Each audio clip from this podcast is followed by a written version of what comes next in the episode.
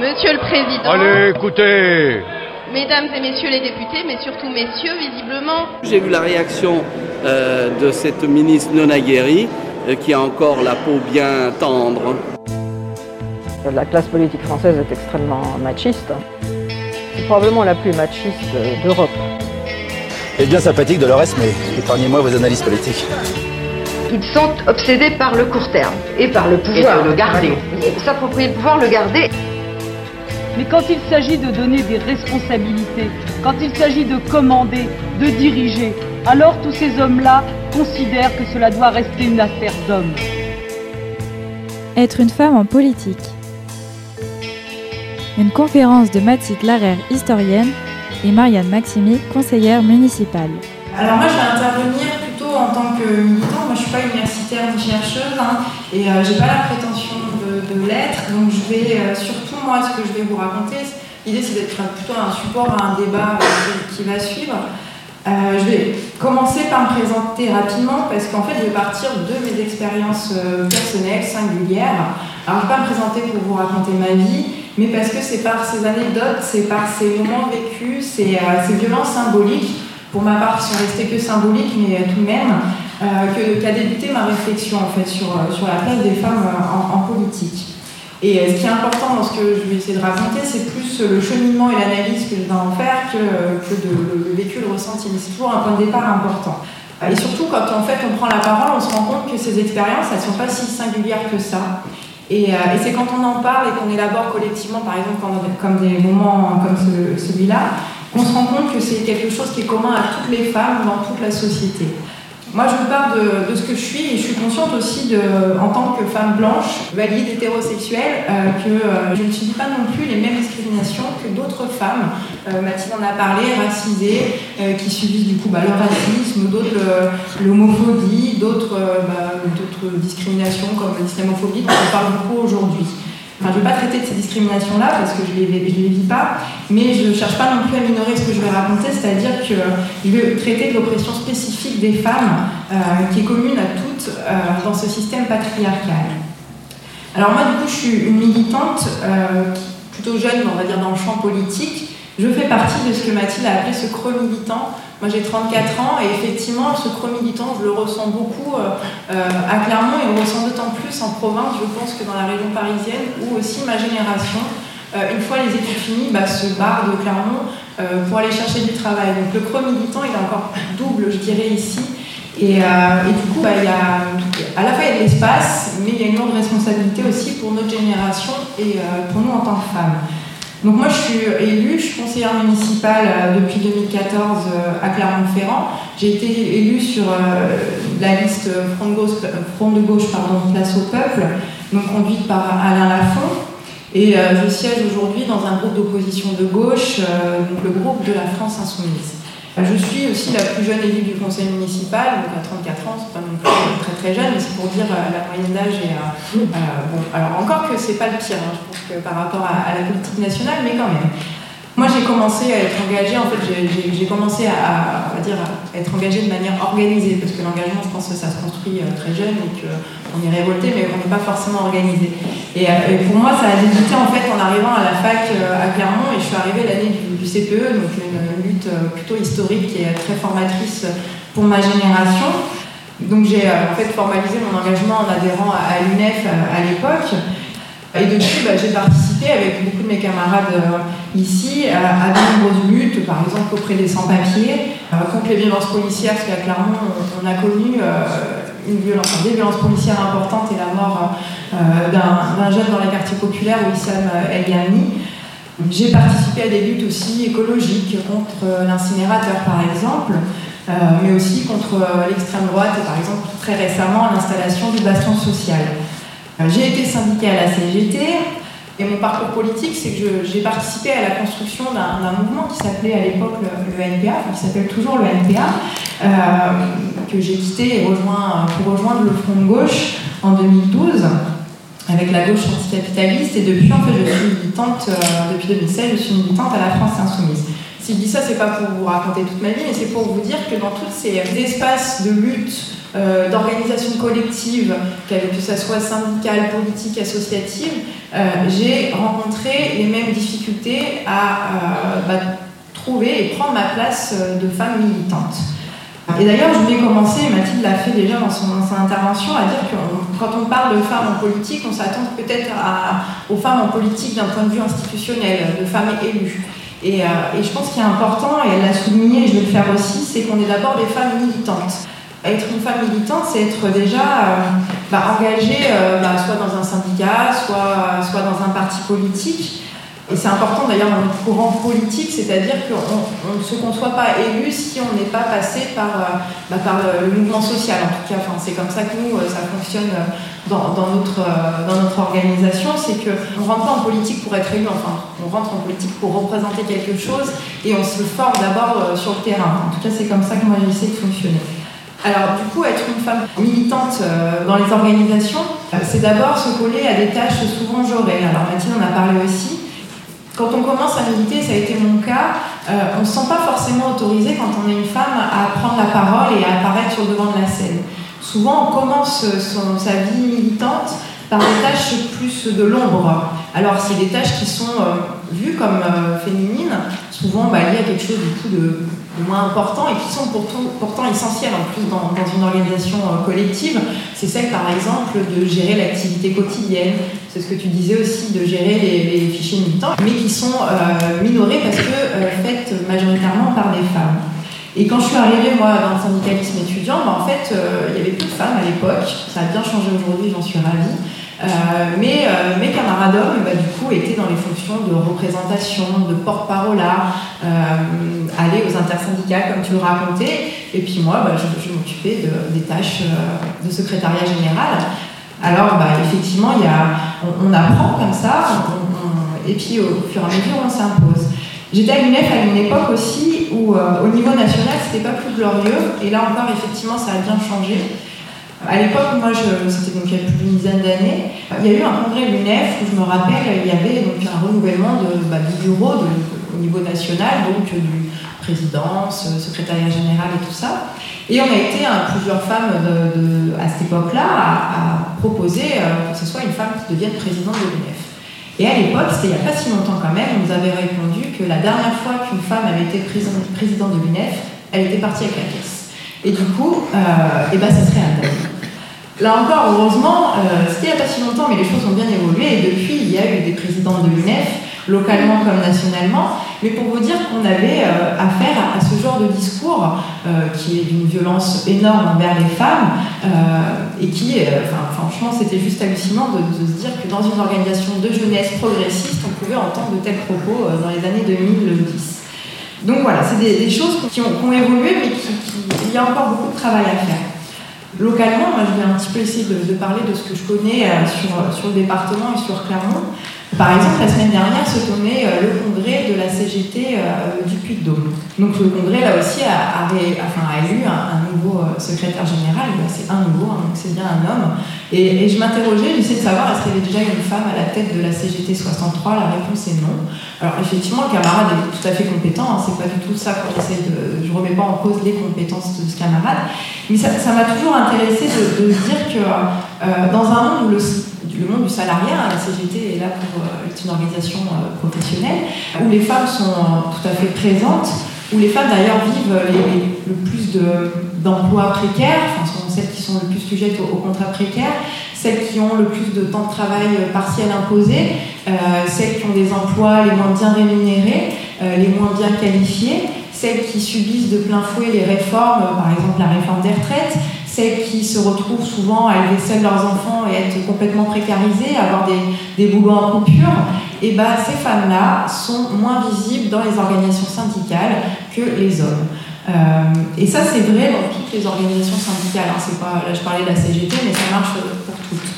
On, a fait, on fait ce constat-là. Alors, moi, j'ai pas la baguette magique pour changer les choses. Enfin, après, j'essaierai d'amener des, des pistes de réflexion, mais c'est pour dire que euh, aujourd'hui, on est quand même en 2019, 21e siècle, et on est toujours à, se bagarrer euh, pour pouvoir exister, être visible dans, des espaces d'organisation collective euh, et progressiste. Moi, je vais juste parler par exemple d'une expérience très, personnelle. Dans ma vie professionnelle, je suis éducatrice spécialisée. C'est un métier majoritairement féminin Et dans l'institution où je travaille, là pour le coup c'est Sud Santé Sociaux qui est le syndicat qui représente les, personnels. Et là encore, eh ben, c'est majoritairement des hommes dans le syndicat qui prennent la parole pour nous alors que nous sommes majoritairement des femmes.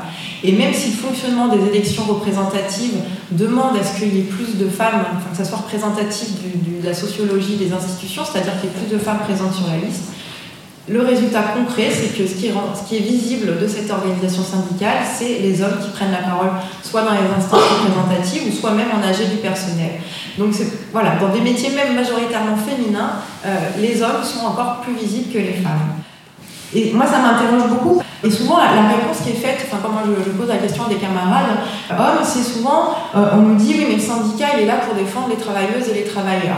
Et euh, effectivement, euh, c'est l'intérêt de toutes celles et ceux qui sont dans les classes populaires et, dans le salariat qu'il faut défendre. Mais je voulais juste citer une phrase de, de Flora Tristan qui disait quand même que l'homme le plus opprimé peut opprimer un être, sa femme. Elle est la prolétaire du prolétaire. Et ça, c'est quelque chose que malheureusement, euh, les organisations syndicales ont beaucoup de mal à se rendre compte qu'on a beau vouloir porter effectivement quelque chose pour l'ensemble de la société, on ne peut pas oublier sur le chemin la place des femmes et ce qu'elles vivent dans le monde du travail. Et on peut nous répéter, parce que souvent aussi les réponses, c'est bah, les femmes ont qu'à s'y coller un peu, hein. elles ont qu'à s'y mettre, c'est pas compliqué. Moi, on pourrait se demander aussi pourquoi les femmes ne s'y collent pas. Euh, pourquoi c'est si dur? Alors Mathilde a commencé à, donner des pistes hein, de pourquoi c'est aussi dur d'apparaître dans les organisations, de, trouver notre place et de la prendre. Il y a une première euh, piste de réflexion, on va dire, c'est que les hommes, de manière consciente ou inconsciente, je ne vais pas faire de, procès d'intention, en tout cas, bah, reproduisent euh, et, redistribuent entre eux en fait ces tâches, ce pouvoir. Euh, et par exemple, quand il faut bah, laisser la place à quelqu'un d'autre, ils vont faire plus facilement confiance à d'autres hommes pour le faire qu'à des femmes. J'avais bien aimé une fois, c'était Clémentine Autain qui avait, répondu ça, c'est par exemple au niveau des députés de la France Insoumise, elle s'arrange toujours pour euh, redistribuer quelque chose qu'elle ne peut pas faire à une autre femme. Et ça, c'est important. Enfin, je veux dire, ça, c'est une première piste de réflexion pour nous les femmes aussi, c'est de faire un peu pareil, c'est-à-dire bah, du, coup de se refiler les tâches, notamment d'apparition, d'interview, de choses qui sont souvent bah, moins accessibles à nous, et bah, de se dire qu'entre femmes, on se soutient et on, s'entraide comme ça. je voulais quand même rajouter quand même quelque chose qui a été important l'année dernière, c'est la lutte, euh, enfin, le mouvement des gilets jaunes. Et pour le coup, l'irruption qu'ont fait les femmes dans cette lutte. Euh, et d'un coup, les médias ont découvert la précarité des femmes, les femmes sur les ronds-points avec gilets jaunes, et d'un coup, il y a eu quand même, c'est devenu un peu un sujet politique. Donc on peut remercier les gilets jaunes et les femmes qui ont, participé justement d'avoir pu euh, cette année mettre sur le devant de la scène les femmes dans, bah, cette violence euh, sociale que nous vivons toutes et tous. Ensuite, après les organisations syndicales, je voulais parler effectivement des, organisations politiques parce que c'est un des lieux effectivement le plus difficile, euh, en tout cas moi, auquel j'ai pu être confrontée, et notamment les organisations politiques progressistes. Alors je ne connais pas du tout ce qui se passe à droite, en fait, c'est pas compliqué, mais ce qui est difficile quand on est militante dans des organisations de gauche, c'est qu'en fait, les camarades nous répètent, euh, nous répondent quand on essaie de pointer des choses difficiles. Attends, moi je suis formée, hein. moi je suis féministe, hein. moi je, moi je, attends, j'ai lu le programme, il n'y a pas de souci, euh, j'ai lu Bourdieu, la domination masculine, ça je maîtrise. Et donc du coup, c'est hyper dur aussi de faire remettre des camarades en question sur euh, leurs pratiques, leur comportement, parce que parce qu'ils savent tout simplement. Et en fait, on peut savoir et faire de la merde et se tromper, et ça c'est important de le faire entendre aujourd'hui dans les partis de gauche, parce que c'est pas parce qu'on est formé qu'on ne reproduit pas non plus, là encore peut-être de manière inconsciente, mais la domination justement que, subissent les femmes. Et donc, euh, par exemple, à la France Insoumise, des choses qu'on entend régulièrement, c'est-à-dire, bah, mais attendez, on est féministe, nous, on est une organisation féministe, on a le programme le plus abouti sur cette question-là. Euh, moi, j'ai fait la formation euh, aux amphibétés, enfin voilà. Mais ça n'empêche pas qu'on peut avoir un comportement qui n'est pas adapté, qui est sexiste, misogyne, en tout cas qui n'est pas en accord avec ce qu'on dit. C'est toujours ce qui est difficile dans ces organisations, c'est la différence entre la théorie et l'application pratique. Et là, il y a encore un gros, gros travail à faire parce que cette réponse-là, elle n'est absolument pas satisfaisante parce que si les femmes aujourd'hui, euh, dans les partis euh, de, gauche et puis les partis politiques euh, plus généralement, prennent encore plus la parole dans, ton étude, mais aussi, et tu en as parlé sur les, cas de violence, parce que là, moi, je vous liste des violences symboliques, hein, mais il y a des violences physiques, il y a des violences sexuelles, il y a des agresseurs, il y a des violeurs, il y a des hommes violents avec leurs compagnes. Il ne faut pas croire, ils sont aussi dans nos organisations. la violence faite aux femmes est quelque chose de tellement bien partagé dans la société, dans toutes les classes sociales, dans toutes les cultures, qu'il n'y a aucune raison que ça ne n'atteigne pas nous aussi à gauche. Il faut avoir conscience de ça et c'est un vrai travail à mener aussi. D'autres choses que je voulais dire, c'est que il y a des phrases aussi, euh, moi qui me semblent toujours un peu symboliques, mais qui révèlent des choses. Et tu en as parlé aussi. C'est moi, c'est la phrase que j'ai beaucoup entendue dans mon parcours militant, c'est il faut féminiser et rajeunir. Et du coup, il se trouve que souvent j'étais la seule femme présente, donc j'avais bien compris que c'était pour moi. Et cette phrase, elle n'est pas violente en soi, en fait. Effectivement, c'est pas agressif, euh, voilà. Mais en fait, on aurait peut-être pu me dire un jour, euh, en fait, t'es compétente, ça ne dit pas de prendre telle responsabilité. Mais on ne te le dit pas. On te dit souvent, bah voilà, il faut féminiser, féminiser rajeunir. Donc on te ramène encore une fois euh, au fait que bah, tu es quand même une femme, donc on va te laisser cette petite place parce qu'on est sympa. Alors qu'en fait, non, la place, on va la prendre parce que c'est la nôtre aussi. Mais au début, c'est un peu violent d'entendre des choses comme ça. Enfin, quand on a à peine 20 ans, c'est quand même quelque chose où on se dit, ah bon, c'est vrai, je vais peut-être le faire, mais en même temps, est-ce que c'est bien pour moi? Voilà, ça, ça, ça fait poser plein de questions. Alors ensuite, quand on est, euh, bah, pour ma part, une femme, donc je suis une femme militante, moi je me définis comme ça, mais aussi, donc je vous l'ai dit, je suis élue dans un monde qui, euh, un monde politique qui est construit, qu'on le veuille ou non, par les hommes et pour les hommes. Et ça, c'est encore tout à fait d'actualité. Moi, je suis de la génération, on va dire, parité, c'est-à-dire que je n'ai pas connu la politique à l'époque où en fait les femmes, on leur posait même pas la question, où elles étaient invisibilisées complètement des listes. Moi, je, me suis euh, présentée à une élection à l'époque euh, sur une liste Chabadal, justement, où euh, bah, un homme et une femme, souvent c'est un homme une femme. Ça commence par un homme quand même, faut, faut pas se mentir. Hein, c'est, hein, voilà. D'ailleurs, actuellement, si on regarde Clermont-Ferrand, il y a trois listes, trois candidats déclarés officiellement en campagne. Donc, c'est trois hommes blancs depuis 50 ans. on a encore du chemin à faire. je compte bien pour essayer de bouleverser un peu ce, jeu politique, mais ça, c'est un autre, moment, un autre travail. Et pour dire que le pouvoir, ces lieux de pouvoir, enfin de toute façon le pouvoir est un attribut masculin. Qu'on le veuille ou non, euh, ce pouvoir, il a été créé par les hommes et les hommes s'organisent, il ne faut pas se mentir, pour le garder. Enfin, il y a quand même tout un mouvement. Là encore, je veux bien des fois que ça soit un peu inconscient, mais des fois c'est très conscient aussi, bah, de, fait de, de, garder ce pouvoir euh, dans un entre-soi et de le conserver. Malheureusement, voilà, la, parité a fait, euh, a fait pour eux que bah, du coup, les femmes sont, euh, sont là, euh, sont là, alors souvent reléguées, mais ils n'étaient pas contents, non, mais elles sont là, et le fait d'être là, et je reviendrai après sur la parité en tant qu'outil, on peut être critique, mais on peut aussi dire que ça permet à plein de femmes, comme moi par exemple, d'être là, et de prendre la parole aujourd'hui, et d'avoir bah, pu entrer dans ce jeu politique si masculin. Il y a quelque chose aussi qui est, qui est assez compliqué quand on est une femme qui fait la politique, c'est qu'il n'existe pas de modèle de femme politique. Enfin, moi, j'ai du mal à en trouver, en fait. Si on veut, si, si, on doit résumer, en fait, quand on parle politique, on parle d'homme politique. On est vraiment encore dans ce discours-là. Et l'homme politique, c'est un homme blanc, plutôt âgé, plutôt riche, souvent un peu bedonnant. Euh, souvent, il a bien en costard, il faut qu'il soit sombre. Et comme tu disais, il a une, enfin, parle, il parle fort, il parle grave, c'est un bon orateur, c'est ce qu'on appelle cette figure tribunicienne en fait, euh, qui est incarnée que par des hommes. Et quand on est une jeune femme et qu'on a envie de se construire en fait en politique et de, bah, de, du coup de se référer à quelque chose, parce que c'est assez humain en fait, euh, socialement, quand on veut avancer, ben, on a besoin de, figures, de références, de modèles, et ben, on est bien en peine pour en trouver. Euh, juste actuellement, la, femme la plus proche du pouvoir c'est, en France, c'est Marine Le Pen. Donc ça, j'ai pas du tout envie de me fier à ce qu'elle fait. Et pourtant, je pense qu'elle a aussi subi des attaques sexistes dans, son parcours euh, politique. Mais ce que je veux dire, c'est que c'est hyper dur du coup de se construire dans ce monde-là, dans ce monde euh, très viril, et avec une figure qui est exclusivement masculine. Et ce qui est dur aussi, c'est que les mentalités des citoyens et des citoyennes aujourd'hui en France est complètement euh, pris dans cette figure-là politique. On est un pays où on n'a toujours pas eu de femme présidente, malheureusement, dans l'imaginaire collectif, une femme présidente, c'est encore pas du tout. Enfin, on n'en est pas là, quoi. Parce qu'il n'y a pas de modèle de femme qui ont suffisamment euh, enfin, percé, qui, permettent de, bah, de, se projeter à autre chose qu'un euh, homme mort depuis 50 ans. Et ça peut paraître un, détail, mais euh, tu parlais de la robe de Cécile Duflo, mais quand on est une femme, alors au conseil municipal de Clermont, je vous rassure, on peut s'habiller comme on veut, mais euh, c'est en discutant avec des, des, camarades députés, et ben c'est une vraie question en fait de, se dire euh, est-ce que là, on va pas me dire que c'est trop court, trop long, trop machin, pas assez, ça. Enfin, c'est des choses qu'on nous ramène quand même dans la face assez régulièrement, et plus, plus on monte au niveau du pouvoir, plus c'est visible. L'autre chose qui est très difficile pour être une femme en politique, c'est que la politique, elle est fondée sur un temps qui est très patriarcal. Et ça, tu l'as abordé aussi, c'est que si on veut que les femmes rentrent plus facilement en politique, il va falloir réellement déconstruire ce temps politique. Il va falloir le changer. Il va falloir qu'on sorte aussi de cette société bah, un peu d'immédiateté. La politique, elle est aussi en lien avec euh, il faut tout répondre tout de suite maintenant. Mais les organisations politiques fonctionnent comme ça. Il y a un truc, il faut qu'on se réunisse, qu'on tranche.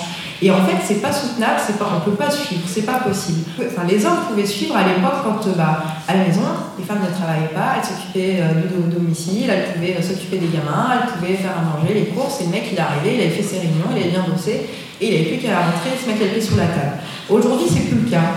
Euh, aujourd'hui, les femmes travaillent, euh, les compagnons des femmes qui font de la politique travaillent aussi. Et donc, du coup, on ne peut plus euh, fonctionner sur la même temporalité, sur la même immédiateté. Et là encore, Cécile Duflo, elle avait posé une question qui, qui, avait fait beaucoup marrer, mais que j'avais trouvé très pertinente. Il y a un documentaire, alors je ne sais plus, je crois qu'il s'appelle Le sexisme en politique, le mal de mal dominant. enfin, et elle avait demandé, quand elle était ministre du Logement, à François Hollande, si c'était pas possible de faire le conseil des ministres un autre jour que le mercredi. Et tout le monde s'était foutu de sa gueule, et en même temps, on n'avait pas eu tort, à Cécile Duflo.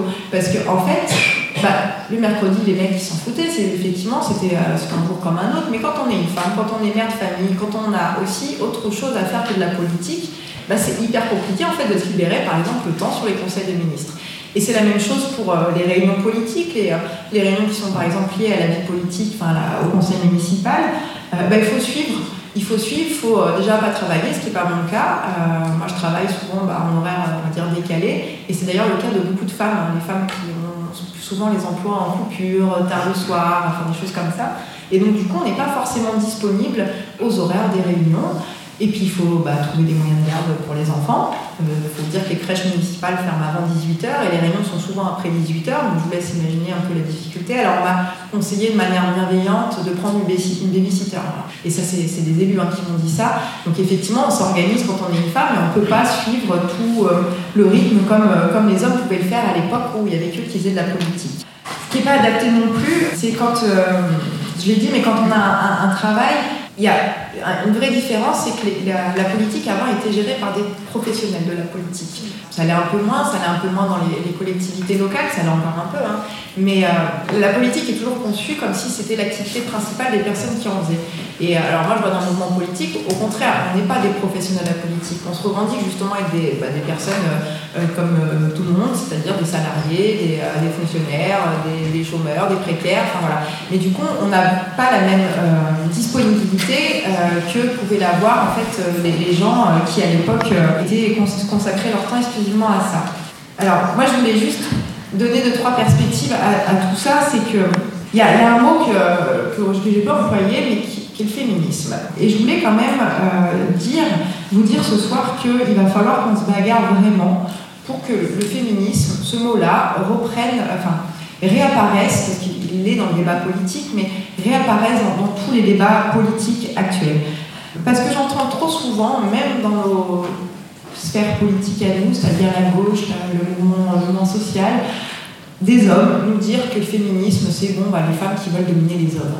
Alors que, en fait, le féminisme, c'est un outil, c'est quelque chose qui, qui demande, en fait, c'est juste la bataille pour l'égalité des droits. Et souvent, se cacher derrière euh, le fait que bah, les femmes, elles veulent juste euh, se venger de, la domination de, siècles, des siècles, des siècles euh, auparavant, c'est pas ça. Le féminisme, c'est un mouvement qui est utile pour toute la société, toute l'humanité, parce que l'égalité, c'est aussi l'émancipation de toutes et tous. Il y a une autre chose qui me semble importante, c'est la question de, de, la politique. Et tu en as parlé sur euh, euh, les, tâches politiques. Effectivement, euh, quand on regarde un petit peu les répartitions, c'est tout ce qui concerne le, care, alors c'est ce que tu disais, le, soin, la petite enfance, l'action sociale, bah, c'est des tâches qui sont vues comme des tâches féminines, et la finance, ça c'est un truc de mec, alors que en fait, les femmes sont tout à fait compétentes pour faire de la finance. Je veux d'ailleurs saluer quand même qu'à la ville de Clermont, la première adjointe euh, est adjointe à la finance, à la finance est une femme. Mais je voudrais aussi dire que les, tâches de care, de soins de petite enfance et de politique sociale euh, sont tout aussi importantes que les tâches de finance et qu'en fait, le problème, c'est que tant qu'elles sont attribuées systématiquement à des femmes, elles sont minorées et pourtant, dans des politiques publiques, c'est essentiel euh, à l'échelle locale mais aussi nationale. Et dans un pays comme le nôtre qui est en crise, autant vous dire que les politiques sociales, on en aura besoin. Et ensuite, je voulais conclure moi sur deux, trois outils qui me semble important. Euh, il y a la parité, j'en ai parlé tout à l'heure, mais euh, la, parité, ça a été beaucoup critiqué, alors à la fois par les hommes, mais aussi par, euh, des féministes, hein, parce qu'on se disait, bah voilà, on est habitué avec des quotas et machin, voilà, on n'avance pas assez vite. Et, la parité, moi je le vois vraiment comme un outil. J'espère qu'un jour on n'en aura plus besoin, c'est le but hein, d'arriver à l'égalité, c'est-à-dire à poser la question de est-ce que c'est un homme, est-ce que c'est une femme et est-ce que cette personne est compétente ça sera euh, le jour où on aura vraiment gagné, on va dire, sur l'égalité. Euh, mais la parité est un véritable outil en politique et dans les organisations, notamment euh, politiques, pas que pour les élections, mais pour, bah, que justement le, pouvoir soit mieux réparti. Il y a un autre outil dont on n'a pas parlé, mais qui moi m'a beaucoup intéressé et, servi, c'est la, la non-mixité, les réunions non mixtes. Euh, et ça, ça progresse et c'est tant mieux parce qu'il y a quelques années, c'était encore un truc où on nous disait quand même, euh, franchement, c'est communautariste, les femmes qui veulent rester entre elles et tout ça. Je voudrais juste signaler que la non-mixité, en fait, on l'a tous les jours à la télé, on l'a tous les jours euh, dans toutes les réunions, dans les inaugurations des élus, on l'a, enfin voilà, la non-mixité des hommes, elle existe, il hein, n'y a pas de souci. Les conférences exclusivement masculines, c'est très, très, très régulier. Et que la non-mixité pour les femmes, c'est là encore un outil, un outil d'organisation entre femmes euh, un outil pour, euh, par exemple, prendre la parole, ce qui est souvent euh, plus difficile pour les femmes quand on commence en politique, un outil de, aussi comment dire, d'échange, des fois presque thérapeutique effectivement, parce qu'il y a aussi des fois des femmes qui ont beaucoup de choses à raconter et qui ne peuvent pas le faire dans un cadre mixte, notamment sur les questions bah, d'agression sexuelle, ce qui est encore la réalité, je disais, je disais tout à l'heure. Mais du coup, la, non-mixité est un outil, enfin moi je, je, conseille à les, tous les domaines d'organisation collective quand il y a des difficultés, bah voilà, se réunir aussi entre femmes euh, est quelque chose d'utile. Et enfin, je voulais euh, insister sur euh, la question de la, sororité. Alors ça peut paraître un peu, un peu creux comme ça, mais souvent, ce qui est difficile pour les femmes dans, dans, ce milieu politique, c'est la concurrence entre les femmes. Et ça, on n'en parle pas souvent, mais c'est quelque chose qui existe réellement, et notamment dans, comme il y a tellement peu de place, comme il y a tellement peu d'espace pour, pour exister et pour pouvoir faire ce qu'on sait faire, qu'il y a aussi une concurrence qui peut être organisée entre les femmes. Et ça, c'est un truc euh, contre lequel il, faut vraiment lutter. Et, du coup, plutôt que de se mettre en concurrence, justement se mettre en solidarité et se soutenir dans ces, dans ces, dans ces cadres-là. Parce que plus on est nombreuses à y parvenir, plus on est nombreuses aujourd'hui à, prendre la parole, à, s'indiquer, à être dans des organisations politiques et à se présenter à des élections, bah, plus on fera avancer en fait les choses. Et donc, euh, voilà. Euh, la concurrence, ça ne peut pas fonctionner, et puis ne pas reproduire les systèmes de domination que les hommes ont mis en place, euh, les poulures, les trucs, euh, franchement, euh, la politique c'est un milieu quand même très hostile. Et s'il y a bien quelque chose qu'on peut essayer de faire différemment, c'est peut-être plutôt d'en faire un lieu de solidarité pour justement que, comme tu disais, que les femmes, mais aussi les classes populaires puissent, bah, puissent aujourd'hui apparaître et, surtout prendre toute la place qui est la leur dans la vie politique de notre pays. Voilà. Eh bien oui, je suis une femme et j'ose me présenter comme candidate à la présidence de cette République d'hommes. Je quitterai l'Élysée. Je viens ce soir vous dire très simplement au revoir. Être une femme en politique. Une conférence de Mathilde Larère, historienne, et Marianne Maximi, conseillère municipale.